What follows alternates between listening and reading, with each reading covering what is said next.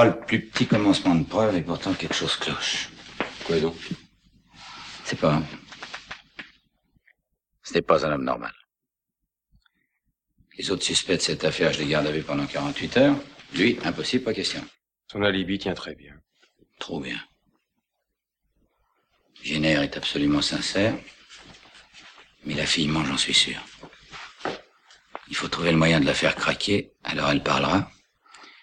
Que le juge d'instruction n'est plus qu'à l'inculper de faux témoignages ou de n'importe quoi. Et le petit Jeff Costello, on le fera asseoir ici sur une chaise. Si c'est le type que vous dites, il va nous rire au nez. Je crois pas. Vous en avez déjà vu beaucoup, vous Des gars qui ont des menottes pendant 48 heures et qui ne trouvent pas quelque chose à vous raconter? Moi, pas souvent.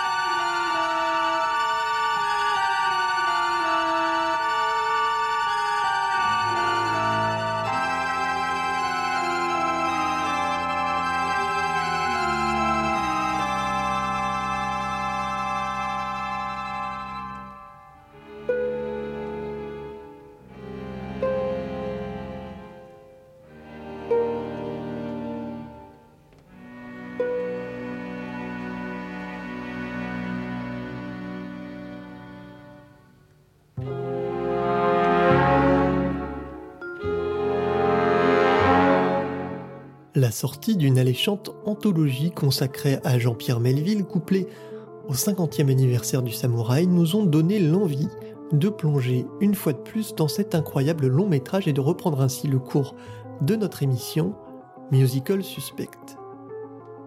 Ici, il s'agit de parler de cinéma bien sûr, de musique surtout, et de comprendre la genèse, la construction et l'épanouissement de bandes originales cultes.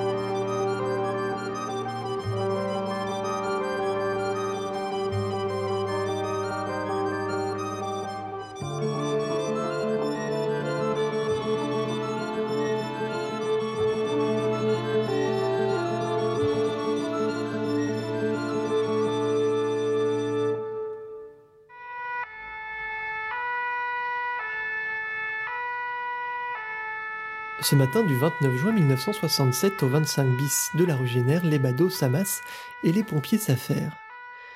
Il aura fallu près de deux heures pour maîtriser l'incendie du studio de Jean-Pierre Melville, situé dans le 13e arrondissement de la capitale. En pyjama, descendu à la hâte de son appartement, le réalisateur du deuxième souffle déambule, sonné, entre les ruines fumantes de ses plateaux. Voilà quelques jours à peine que le tournage du Samouraï a débuté, François de Lamotte et son équipe ont œuvré de longs mois pour concevoir les décors et tout ce travail est désormais réduit en cendres. Est-ce qu'on connaît les causes? Pas du tout. Pas du tout. L'incendie a commencé dans, dans le double plafond insonore, un endroit où il n'y a absolument pas de fil électrique. Donc ça ne peut pas être un court-circuit. On parle de malveillance. Hmm, ça peut être possible. oui. Ça peut être possible. Ça peut être possible. En tout cas, ça, ça coïnciderait avec plein, plein, plein de choses qui se sont produ- produites depuis un mois et demi concernant mes studios. Ça, Parce n'est pas à écarter complètement. je crois que vous êtes l'un des rares studios à Paris à tourner à, à plein temps. Voilà, exactement. En ce moment, il y a une très grande crise dans les studios. Je n'accuse absolument pas mes confrères, propriétaires de studios. Mais il se trouve qu'étant le seul en ce moment à avoir un studio occupé, et je devais les avoir occupés pour pas mal de temps, puisque j'ai plusieurs films à faire. Et je n'étais donc pas un client pour les autres studios. Depuis un mois et demi, des, des vexations de, de tout ordre, des contrôles, tout le monde est venu.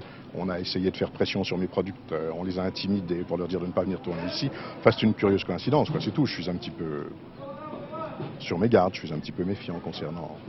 Et le Tout film ça. va prendre du retard alors, Samaroui. Je ne crois pas, on va construire les décors dans un autre studio et on continuera le film. Sous l'impulsion de François de Lamotte, bien soutenu par Alain Delon, tête d'affiche du film, Un studio est trouvé non sans peine et en moins de deux semaines, les décors sont reconstruits et le tournage peut reprendre.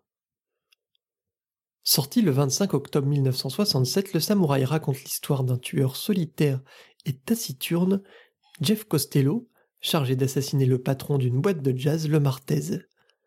Malgré un alibi très solide et habilement construit, il ne tarde pourtant pas à éveiller les soupçons du commissaire chargé de l'enquête. Suivant. Costello, Jeff, 30 ans, sans condamnation, inconnu au sommier, correspondrait au signalement donné. Ne portait aucune arme sur lui. L'homme portait un chapeau. Mettez votre chapeau.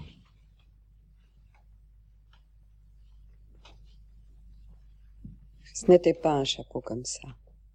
C'était un chapeau plus foncé. Non, c'était un chapeau clair. Mais il avait une moustache. Je crois. Pourquoi vous êtes-vous rasé la moustache, Costello? Je n'ai jamais porté de moustache de ma vie. À mon avis, c'est pas lui. Non, c'est sûrement pas lui. Je m'excuse, mais pour moi, c'est lui.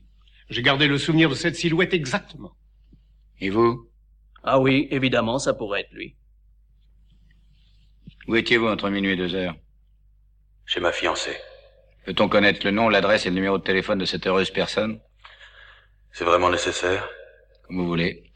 Mais un suspect sans alibi, ça se garde. Jeanne Lagrange, 11 avenue de l'Amiral Boix.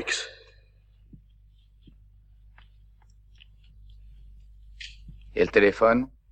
MacMahon 91 73. Pour soutenir l'ambiance glaciale et épurée qui baigne chaque plan du film, notamment la garçonnière lugubre de Costello, Jean-Pierre Melville décide de faire confiance au jeune François de Roubaix, tout frais sorti des aventuriers. Un coup de fil à une heure du matin scelle l'entente, le musicien aura 15 jours pour composer et enregistrer la bande originale du film. La pression est énorme mais l'opportunité exceptionnelle.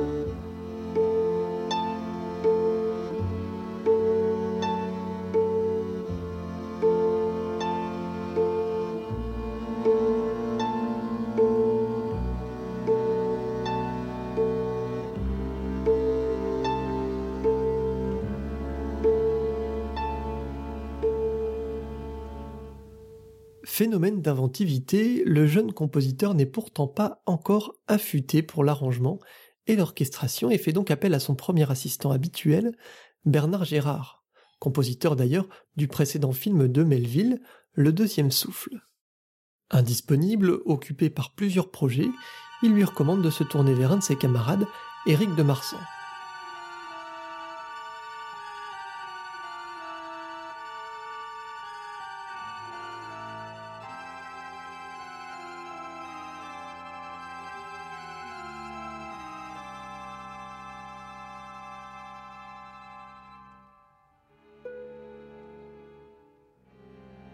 Très rapidement, une alchimie se crée.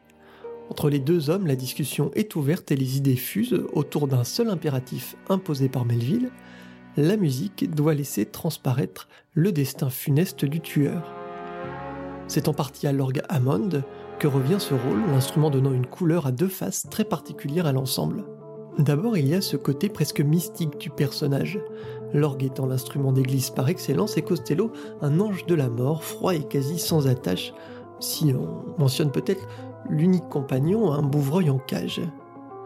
Pour Costello, de Roubaix nous offre un thème tout à fait particulier, une mélodie rigoureuse et répétitive, presque un travail de gamme qui colle de nature à la personnalité maniérée et rigide de Costello, à son modus operandi de l'ajustement d'un chapeau au vol d'une voiture. Cet orgue Hammond, c'est aussi l'instrument de la musicienne du club de jazz Valérie, interprétée par Cathy Rosier. Elle est le grain de sable dans la mécanique parfaitement huilée de Costello. Rappelez-vous, la musique, comme le dit Melville, doit laisser transparaître le destin du personnage. Valérie en est rouge, il est donc logique de retrouver son instrument dans ce thème du samouraï.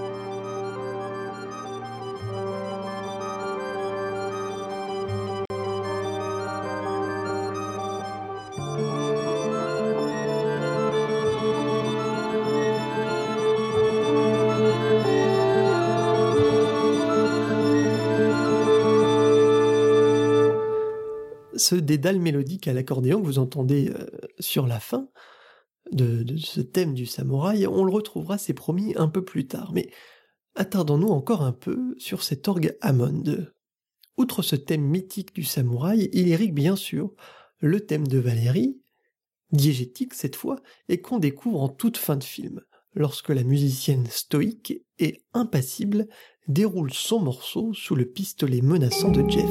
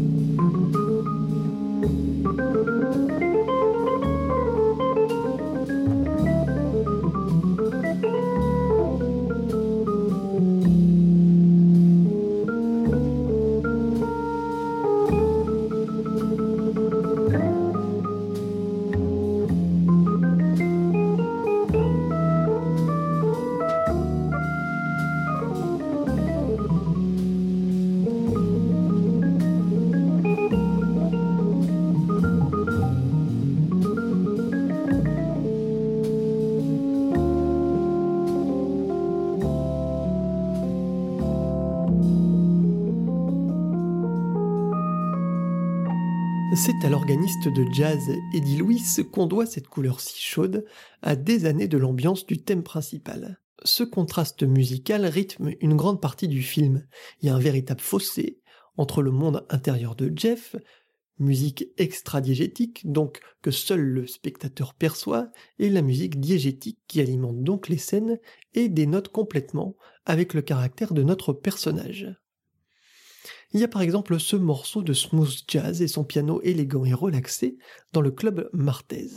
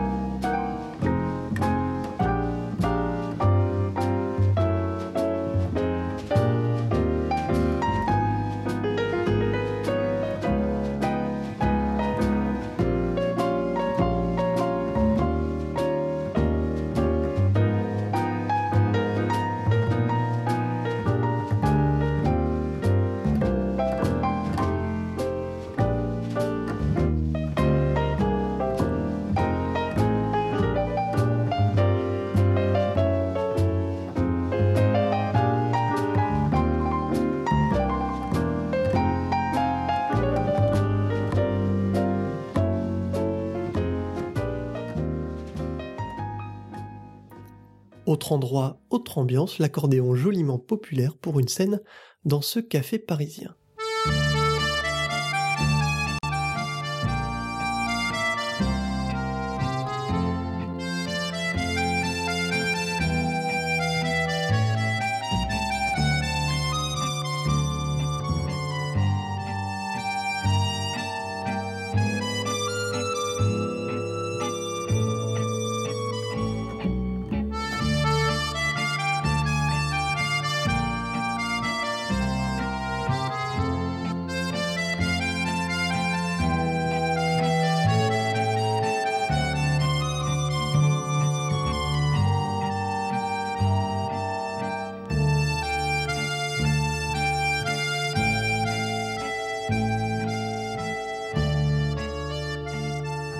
Étouffer cette apparente légèreté, il y a bien sûr l'œil de Melville et ses choix de réalisation. Celui de mettre ou de ne pas mettre de musique, par exemple. L'introduction est ainsi un long plan fixe et silencieux de deux minutes, rythmé uniquement par les pépiments du bouvreuil. Sur le lit quasi immobile, Costello allume une cigarette, travelling arrière, zoom avant, le temps se dilate, s'installent alors les premières notes. Le samouraï est un être solitaire et le samouraï est un film sur la solitude. Une citation ouvre d'ailleurs le film. Il n'y a pas de plus profonde solitude que celle du samouraï, si ce n'est celle d'un tigre dans la jungle, peut-être. Qui t'envoie? Je ne peux pas vous le dire. Je n'ai pas le droit. Tu as tous les droits, y compris celui de me tuer sur la passerelle. Regarde-moi. Je te pose la question une seconde fois, je te la poserai pas une troisième. Qui? Nom et adresse. Vous ne connaissez pas. Ce n'est pas un homme comme nous. C'est pas trop attendre. Olivier Ray. Adresse 73 boulevard de Montmorency. Voilà comment on devient chauveur, oui. Après avoir liquidé son commanditaire, Costello part accomplir son dernier contrat. Le baril est vide. Un suicide en public, une mort ritualisée, qui préserve ainsi son honneur. Le pistolet menaçant lui vaut plusieurs balles dans le dos. Le samouraï est mort. La caméra se retire, pudique, dévoilant toute la dramaturgie de la scène. On entend le cri déchirant d'une trompette. À l'heure de la mort, l'instrument du solitaire, le samouraï urbain.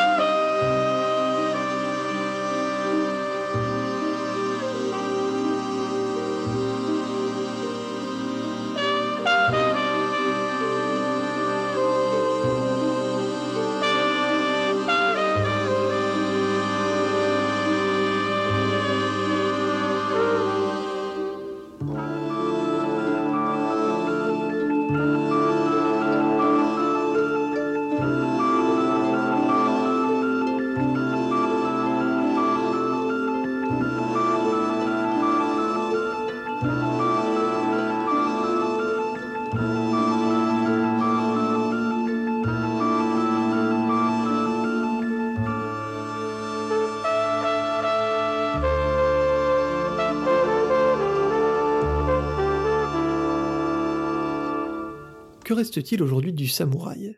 Au cinéma, Winding Refn est le mythique conducteur de Drive, bien sûr, John Woo aussi, et puis Jim Jarmusch, surtout dans Ghost Dog, la voix du samouraï. Pour la musique, seule et unique collaboration de Roubaix et Melville, le samouraï restera sans nul doute l'une des bandes originales les plus marquantes du musicien, définitivement lancé en cette fin d'octobre 1967 sur la route du succès.